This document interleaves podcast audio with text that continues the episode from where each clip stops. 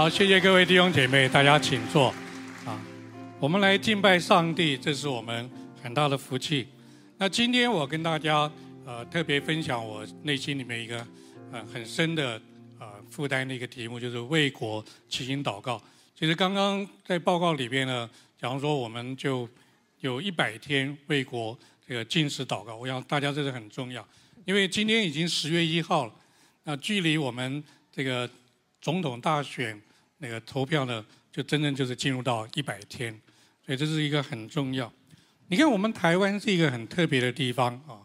那很多人就注意到说，我们好像天天都在选举。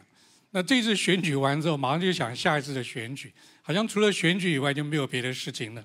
但其实这个是我们大家很关心的地方。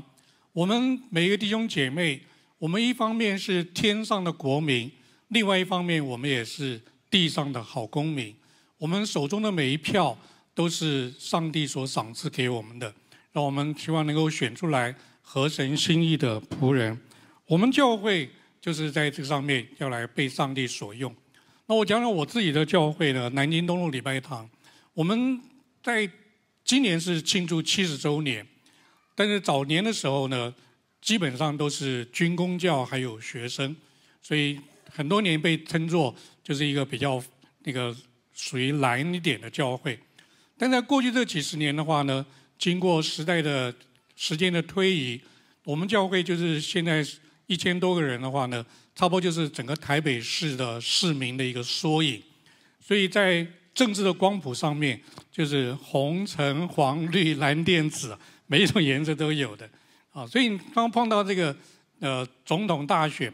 特别是碰到那个有政党轮替，你看说我们总统投票选举呢，都是在礼拜六，所以礼拜天早上我们教会的负责长老就很紧张啊，要坐镇在那边，因为我们教会就会有一半的弟兄姐妹说：“哎呀，我的忧郁症就好了。”那么另外一半的人说：“哎呀，我的忧郁症就开始了。”啊，不过不管怎么样，我想说，今天上帝给我们这样的一个使命。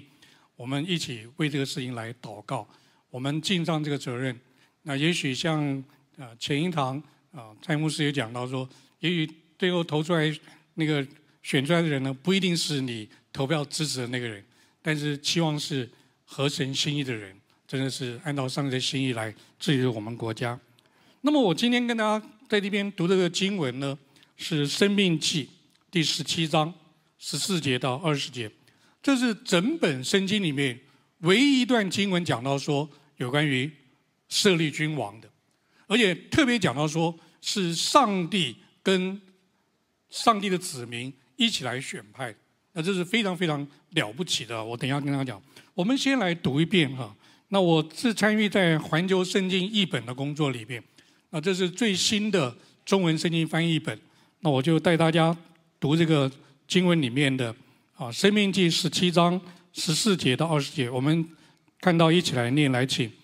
当你进去的得耶和华你的神所赐给你作为产业的地，居住在那里的时候，如果你说我要立一个王治理我，像我周围的列国一样，你一定要立耶和华你的神所拣选的人为王治理你。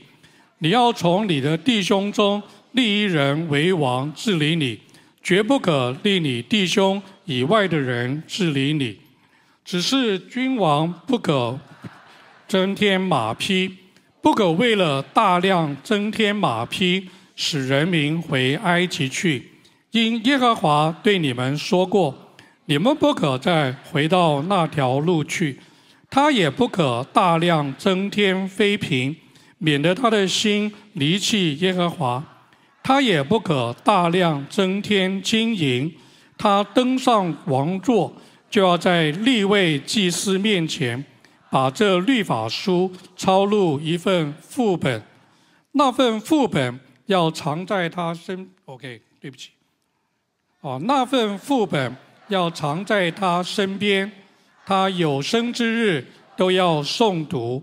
好学习敬畏耶和华他的神，持守遵行这律法书上的一切话，遵行这些规定，这样他的心就不会高傲而轻看弟兄，也不会向左向右偏离这命令，好让他和他的子孙在以色列当中为王的日子长久。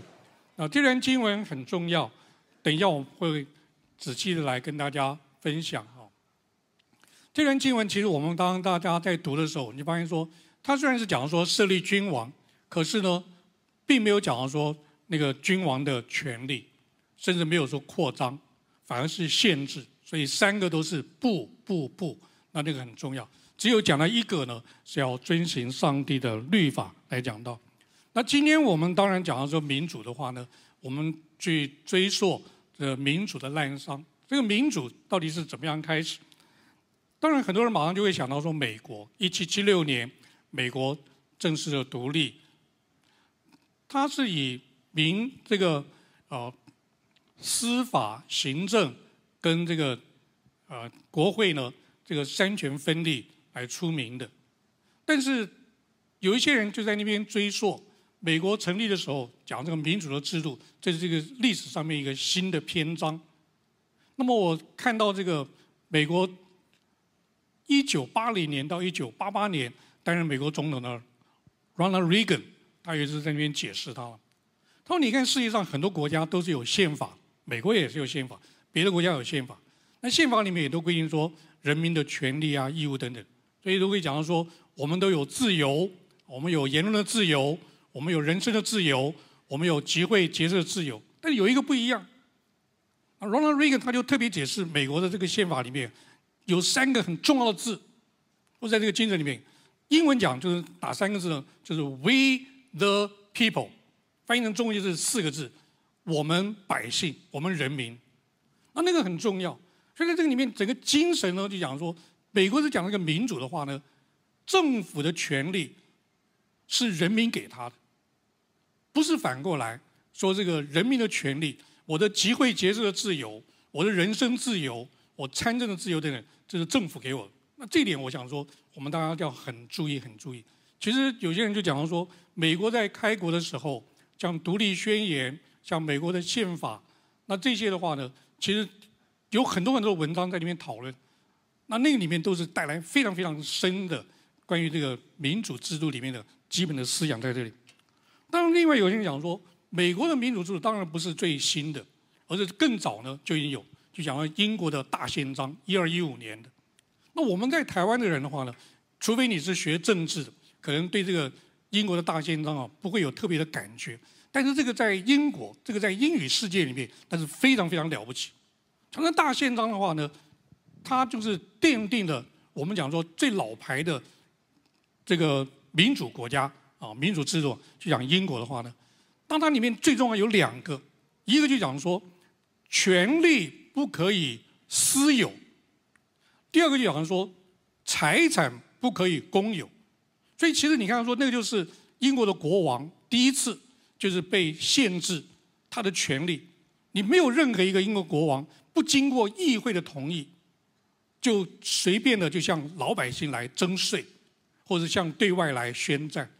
所以再讲一下，那里面讲这个民主制度里面最重要的精神，那个权力不可以私有，而那个财产不可以公有。这在今天我们的民主制度里面也是很重要，所以在这里面其实是等一下我们就会讲到说，你讲这个政府的话呢，讲这个权力，那我们就讲说，你按照圣经里面讲的话呢，政府的权力再大，但是它都是次等的权利，不是绝对的权利。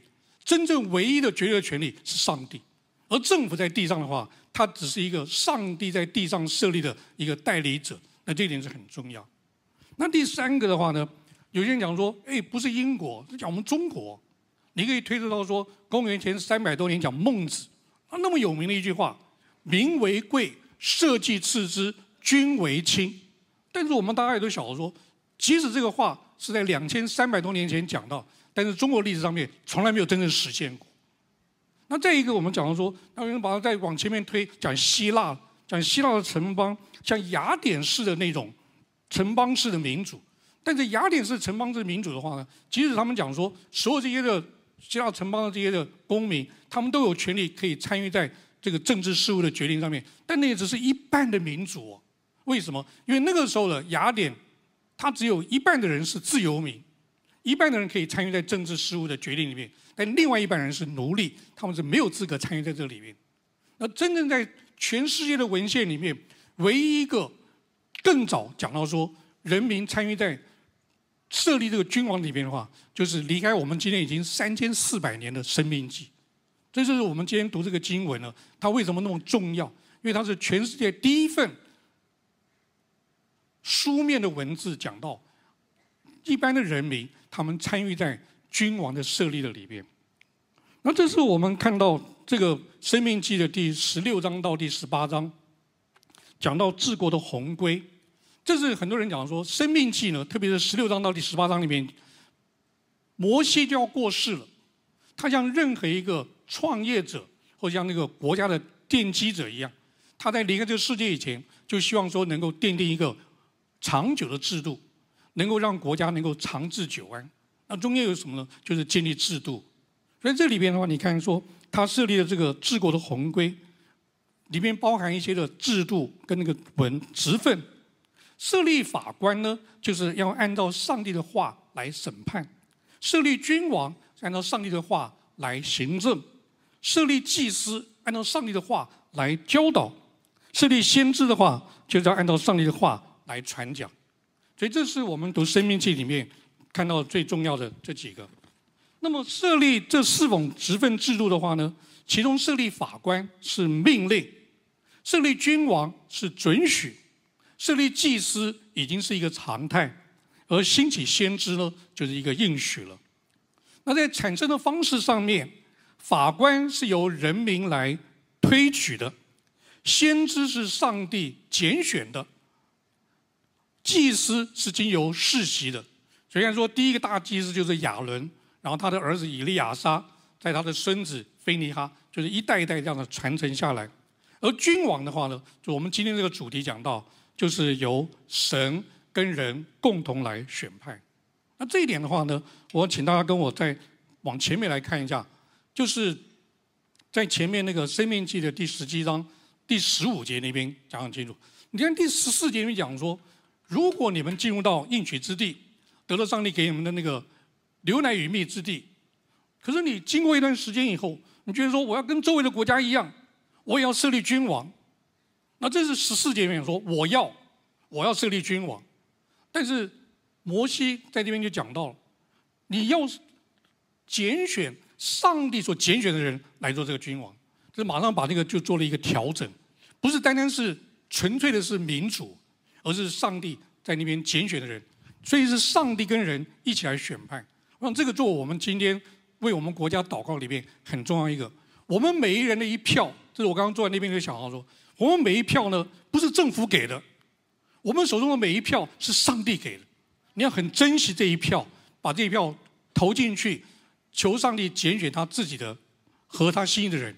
那我们跟他一起来同工做的事情，请跟我一起说阿门，这是很重要的啊。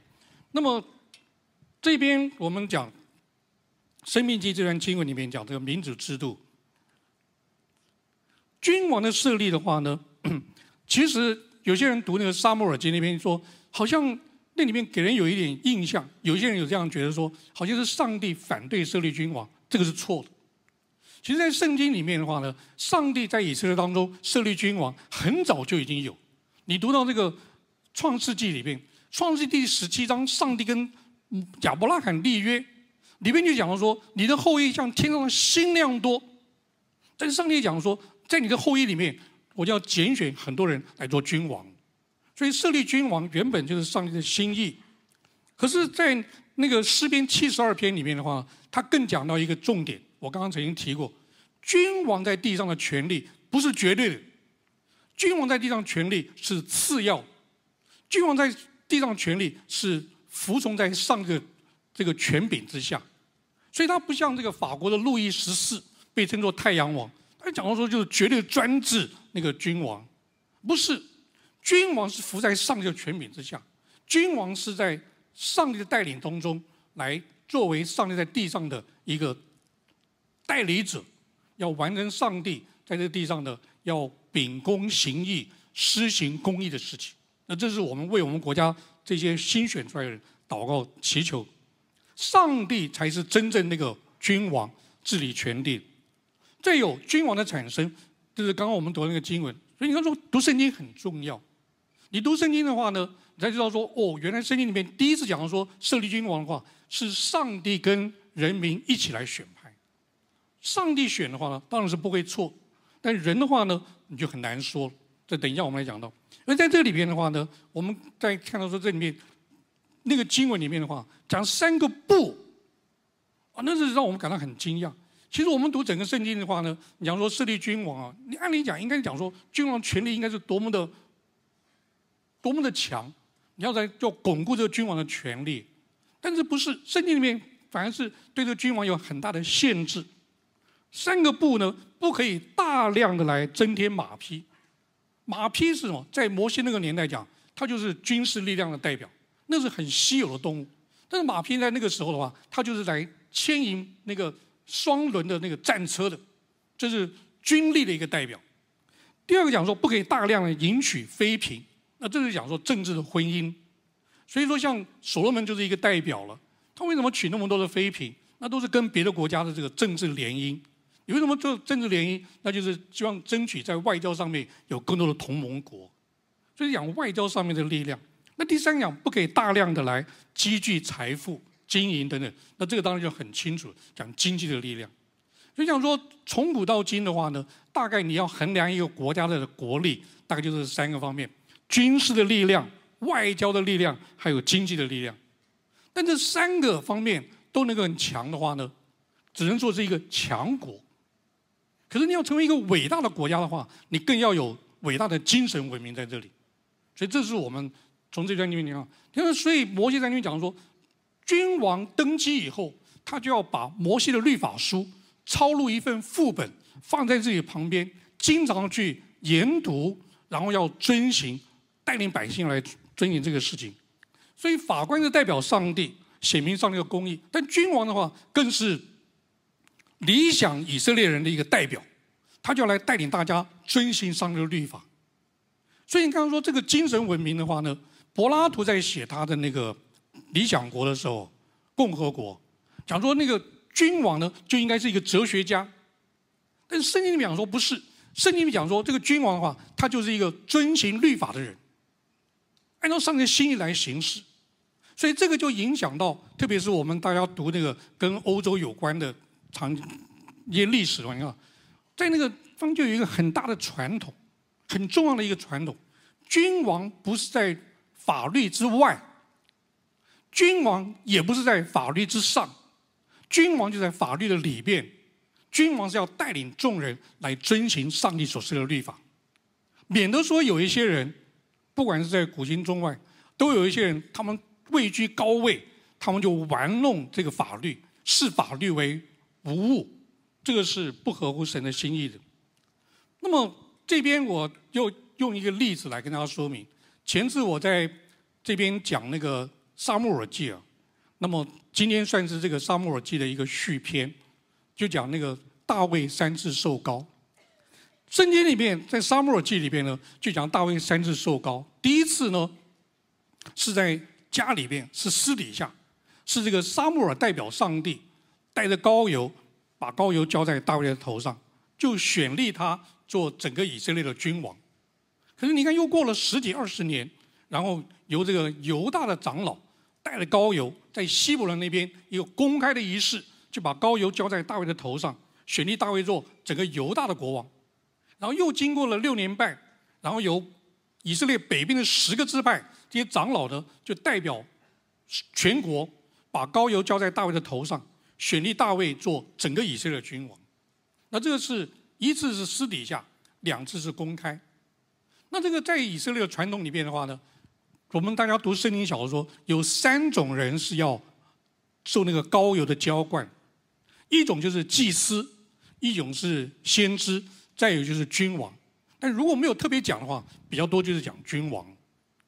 那这个被高立的人呢，被称作叫做受高者。受膏者在旧约里面称作弥赛亚，在新约里面就是基督。那么我们基督徒的话呢，基督徒就是一个小基督的意思。所以对我们来讲的话呢，我们就是一个小的受膏者啊。所以，比如说，我就跟同学就讲说，你看，你就称呼你旁边的人，你就是一个小基督，你就是一个小先知，你就是一个小祭司，就是一小君王。你说我哪里配？但是上帝在你身上的旨意。那我们再回到圣经里面讲说，在犹太人中间，他们有这样的传统，就是那膏油浇在一个人的头上，或者是把它好像那膏油浇一圈。像是一个冠冕一样，或者是把那膏油在他头上就画一个十字，那在希伯来文是称作“套”，就是一个记号的意思。那这是膏油浇在一个人身上的话呢，就代表说上帝的拣选就临到他，上帝的使命就托付他，上帝的能力就充满他，上帝的同在就来复辟他，要来完成上帝交付给他的使命。所以，这这重要不重要？当然非常重要。那在以色列的话呢，先知、祭司、君王都要受高。但是我们特别讲说，君王受高。那这个事情的话，它不是单单在以色列中间才有，以色列邻国也有。所以以色列邻国的话呢，像在埃及那边，是由法老把膏油浇在小君王的头上，这代表说权力从上而下。而在以色列北边，今天土耳其那边，就是赫特人的地方的话。那就是由长老代表全国，把膏油浇在这个君王的头上，代表他是由众民所拥戴的，他的权力是从下而上。但你看大卫的话，大卫三次受膏，第一次呢是由沙穆尔代表上帝把膏油浇在他头上，代表权柄从上而下。那另外两次的话呢，都是大卫已经显出他的战功，显出他的治理的能力，然后受到全民的拥戴。然后长老把膏油浇在他头上，这代表全民从下而上。所以这个大卫的话，他就是把这两种通通结合在一起。所以也是代表说，圣经里面一开始讲到那个《生命记》十七章那边讲那个君王的话，是上帝跟人民共同来选派，那是非常非常宝贝。这是作为我们今天讲我们国家，我们人民为这个投票来选出新的这个领袖，让这是做我们的一个参考。但是人会问：上帝拣选当然是没有错，可是人投票呢？你很难说了，对不对啊？你要说，那我们投票出来的话，会不会选错人呢？有可能呢。那我们投票选出来，其实是一个对的人的话，他后来会不会被变了呢？那这不就是过去我们很多年的经验吗？所以这是我们在那边要祷告求上帝。那就我就把这个扫罗王跟那个大卫呢。跟大家做一个比较，看看，扫罗王是以色列的第一个君王，大卫是上帝所设立的第二个君王，但他们两个人都有共同点，都是三次受高，都有上帝的拣选高丽，然后众百姓的拥戴。但是你看到扫罗王的话呢，他在受高做君王之前的话，好多的美德，谦虚，不愿意与人结怨等等。但是他受高做王之后，这一切的美德通都不见，那不是让人感到很伤心吗？大卫的话呢，他也曾经犯罪，也曾经使神的名受辱，甚至他数点百姓，心高气傲等等。这是后来见到圣殿的由来，从这边来。那这我们把这个扫罗跟大卫做个比较的话呢，扫罗王是以色列第一个王，大卫就是一个合神心意的王。扫罗王是一个属肉体的人，而大卫呢是一个属灵的人。扫罗王就是靠自己，就是为自己；而大卫是倚靠神，是专为神。扫罗王呢狭窄极度，大卫呢是宽广能容。扫罗王是足有数敌，而大卫王是近悦远来。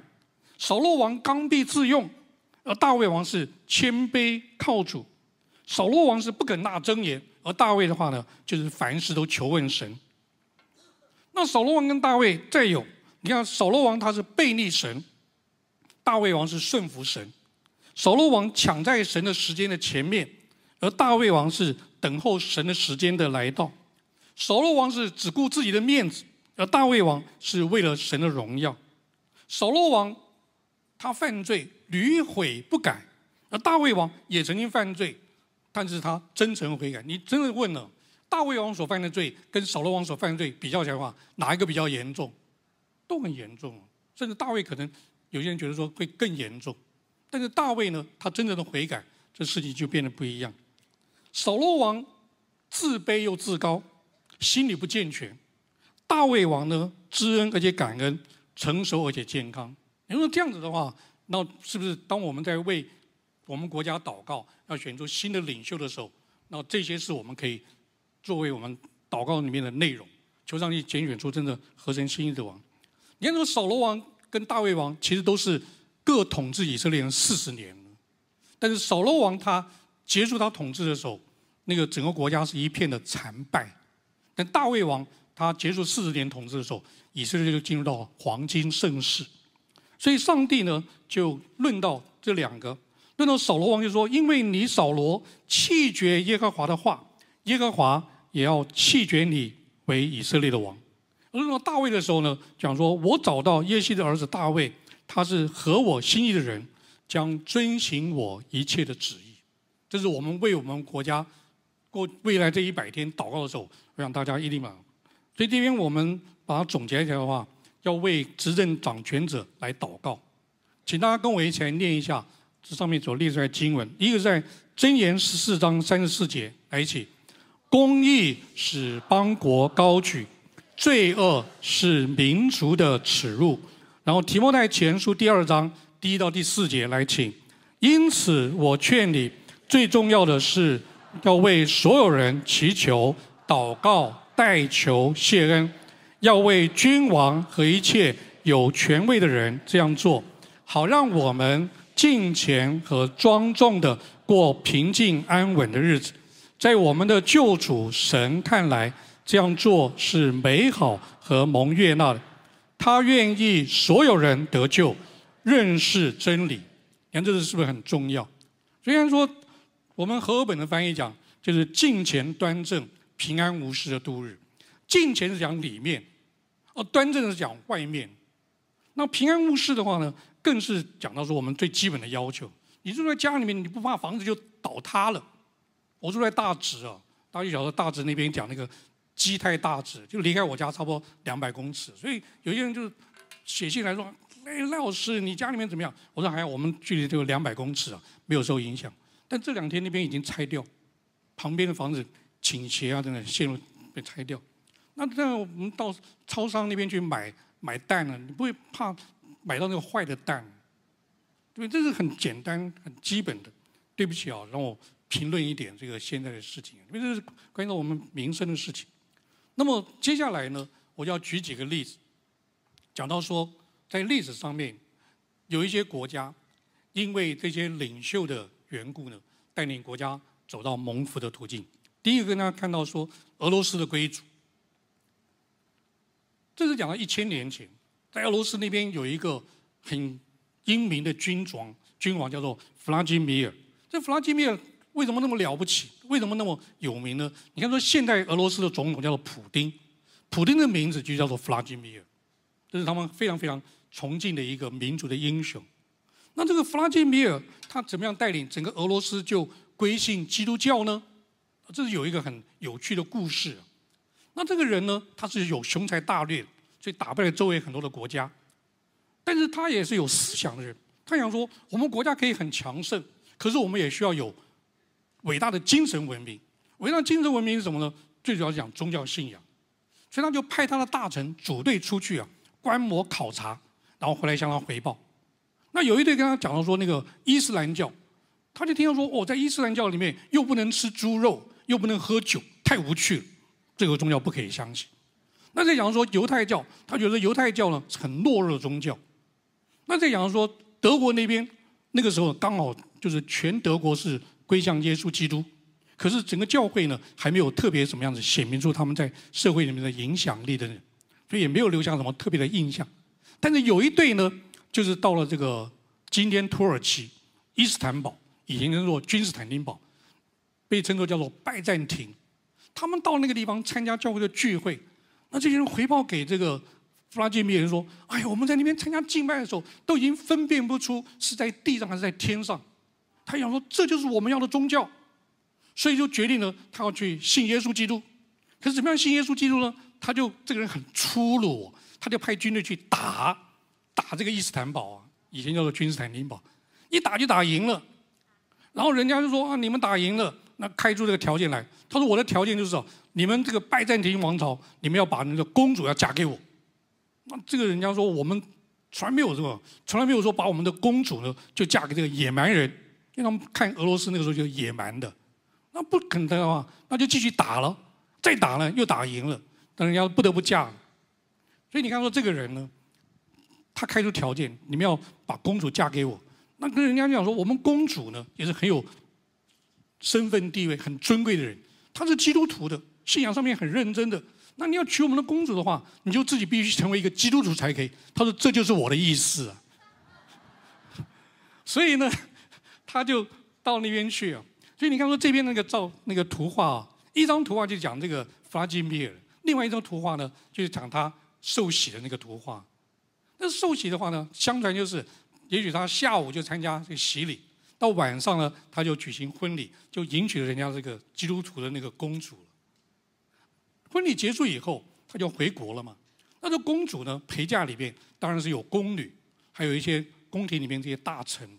但是另外还有一个很重要，按照他的那个要求，就是派了一些的宣教士，就陪伴他，就要带领整个的俄罗斯要归主。所以在短短几年里面的话，整个俄罗斯就归主。你今天到那个俄罗斯的话，他们还是属于那个叫做希腊东正教里边。但是有人就讲说，传说呢，有一次他们就是一次啊，在一个河里面，几万人就一起受洗。我都不知道说那怎么受洗，是拿那个消防栓那个水柱这样，嗖一下一下洒，他们就信主。但是不管怎么样，他们就归主了。所以君王信耶稣也会影响。那另外一个讲，我在二十一世纪里面啊，我最佩服的一个。全世界的政治的领袖就是德国的前总理梅克尔夫人。你看，说他在二零一五年的时候，他就被选作美国《时代》杂志的年度风云人物。为什么？因为那一年就讲叙利亚战争，几百万的叙利亚难民就蜂拥到欧洲那边去。但是欧洲差不多每一个国家把那个边境统统给堵起来，不准。唯一一个站在道德的高度。假如说我们德国就是愿意接纳一百万的这个叙利亚难民，我们愿意花至少一千万的英那个欧元来做这个事情，那这影响很大的。但这个很了不起的一个决定。我为什么知道？我有一个学生就在柏林牧会，他们教会也接到了政府的通知，你们教会要随时准备打开，就是接受这个叙利亚难民。教会就说：“我们怎么可以？我们是个小教会。”我们的那个教会的场地也是租来的，可是教会呢，就是愿意全力配合，因为觉得说这个德国梅克夫人她做的决定，就是影响到整个人类，很重要很重要。那么这个梅克夫人有一个小报的报道讲了，你看这政治人物，一般是不大会谈到他的关于宗教信仰等等这些，因为是比较属于个人的隐私、私人事情。但是有一次这个小报的报道就讲到了，他说：“你看政治人物的话，他最关心的是什么？就是选票。”可你做任何一个决定的话，可能这边的人呢他就赞同，但另外一部分人就不赞成。那做另外一个决定的话呢，这边人赞成，另外人就不赞成。但这个梅格夫人，她就做见证人讲到，她自己呢就是牧师的小孩，她从小就跟我们在座各位一样，在教会里面长大，唱诗、祷告、读圣经，遵循正确真理。所以他在那边就讲到说，因着信仰。许多政治的决策就变得更容易做决定，所以这是我为这个事情祷告，求上帝赐恩给我们国家新选出来的领袖，也能够真正的遵循圣经的真理。谢谢你们啊，就反应很好。再一个讲到说，举一个例子讲，美国总统的宣誓就职，那这是我想我们很多人我们都在网络上面曾经看过类似。像美国总统呢，其实在他们的宪法里面规定，只有很简单的一条。美国总统必须是先宣誓，然后才可以来执行总统的职务。他宣誓内容什么也很简单，我就念给大家听：我某某某谨庄严宣誓，我必忠实执行合众国总统的职务，竭尽全力恪守维护并且捍卫合众国的宪法。所以，美国的第一任总统哇，乔治华盛顿。当他就是手按在圣经里面宣誓就任总统以后，随即就加上了一句：“愿神帮助我。英文是 So help me God，以后就变成了惯例。所以美国四十几任总统到现在，每一任总统就任呢，都是手按圣经宣誓，然后最后就加上一个 So help me God。我也内心里面就祷告求上帝赐恩给我们国家的总统，以后被选出来了，他宣誓就任的时候也能够手按圣经，然后最后加上说愿神帮助我，请跟我一起说阿门。再一个讲到民主，我们刚刚讲英国，那么很多人到英国到伦敦的话呢，一定要去伦敦塔。为什么要去伦敦塔？伦敦塔里面曾经关过好多的政治犯，每人被砍头的。那另外还有一个很重要，就是在伦敦塔里面展示一千年来。英国历代国王的冠冕，里面最吸引我注意的就是这个英国爱德华那个王冠，这是最近那个查理三世啊，那他就任，我比较不喜欢他，我比较喜欢他妈妈哈，所以这边用那个伊丽莎白二世，那这个是很重要的一个冠冕。那么你如果到伦敦塔里面去的话，你发现说他们就会有一个专门的房间，放着历代这些国王的这个冠冕。那么，因为参观人很多，所以他们就设立了有一个移动的这个输送带。你站在这个输送带上面的话，它就从这边就往那边去。所以你可以看每一个冠冕嘛，但每一个冠冕大概是看个几秒钟，然后就过去了。你说还要再回头来看的话，你必须重新排队才可以。那我就特别注意到说，这个爱德华皇冠，你看一般的皇冠的话，它就是一圈。但是爱德华的皇冠的话，它很特别，它的上面就有一个十字架。所以在那个旁边呢，就有一个牌子，就写了“英国的君主指向基督的十字架来屈膝下跪”。这个我也祷告，求上帝赐恩给我们新选出来的总统啊等等，他指向基督的十字架来屈膝下跪。谢谢。最后一个，我讲到一个例子，我们不一定是那个被选做君王，但是我们可以在每个人的自己的职务上面就来被上帝所使用。我讲一个例子，也是一千年前，德国有个皇帝叫亨利二世，他也被选做神圣罗马帝国的皇帝。在他们那个时候，当时欧洲其实很乱，盗匪横行，但是也有一些人，他们是真心的敬虔爱上帝。那这个亨利二世呢，他就是中间一个例子，他经常就跑到修道院，参加他们的聚会，参加这个所有这些的训练啊，在那边修道。沉思啊，等等之类，甚至呢，他跟修道院长就提出来说：“我就想要做修道士，你可不可以接纳我？”那那个修道院的院长哪里肯呢？你是国王哎，但是实在是拗不过他了，最后终于答应。所以他就经过了很繁琐的这个审核的手续，终于呢，他就成为这个修道院的修道士。最后一道手续啊，就是宣誓，宣誓我成为这个圣凡内修道院的修道士，而且呢，我要绝对。服从修道院的院长给我的命令，所以当他宣誓完了以后，他就正式成为修道院的修道士。这时候修道院的院长就跟他讲了：“你已经成为我们修道院的这个修道士了。你刚刚已经宣誓，你要完全绝对顺服我的命令。所以现在我吩咐你回去，回去做国王。你按照这个圣凡内修道院修道士那样方式，有这样的一个精神。”被差派到这个国家里面做国王，来执行上帝给你的使命。我们不会都是做国王，但是我们每个人都可以有这样的一个被差派的使命，来完成上帝在我们身上的计划。来讲到，谢谢大家。最后呢，就是我在这几年里面讲到一个习惯，就是有一个生命回应的祷告。我邀请大家跟我一起来就念一下。好，我们来请主啊，感谢您垂听我们的祷告。应允我们的祈求，赐给我们自由民主的国家。求主赐福，让我们明年选顺利选出合神心意的总统跟立法委员。求主赐福新选出的总统与国会，认识真神，施行正义，谦卑怜悯，与神同行，好使我们国家。繁荣昌盛，人民安居乐业，全国归主，世代蒙福。我们一起说阿门。啊，荣耀是归给上帝。阿门。谢谢您收听我们的 Podcast。想认识耶稣吗？或是想更多了解教会，欢迎您上网搜寻新店行道会，或输入 topchurch.net，您将会获得所有关于我们的最新资讯。期待再次与您相遇。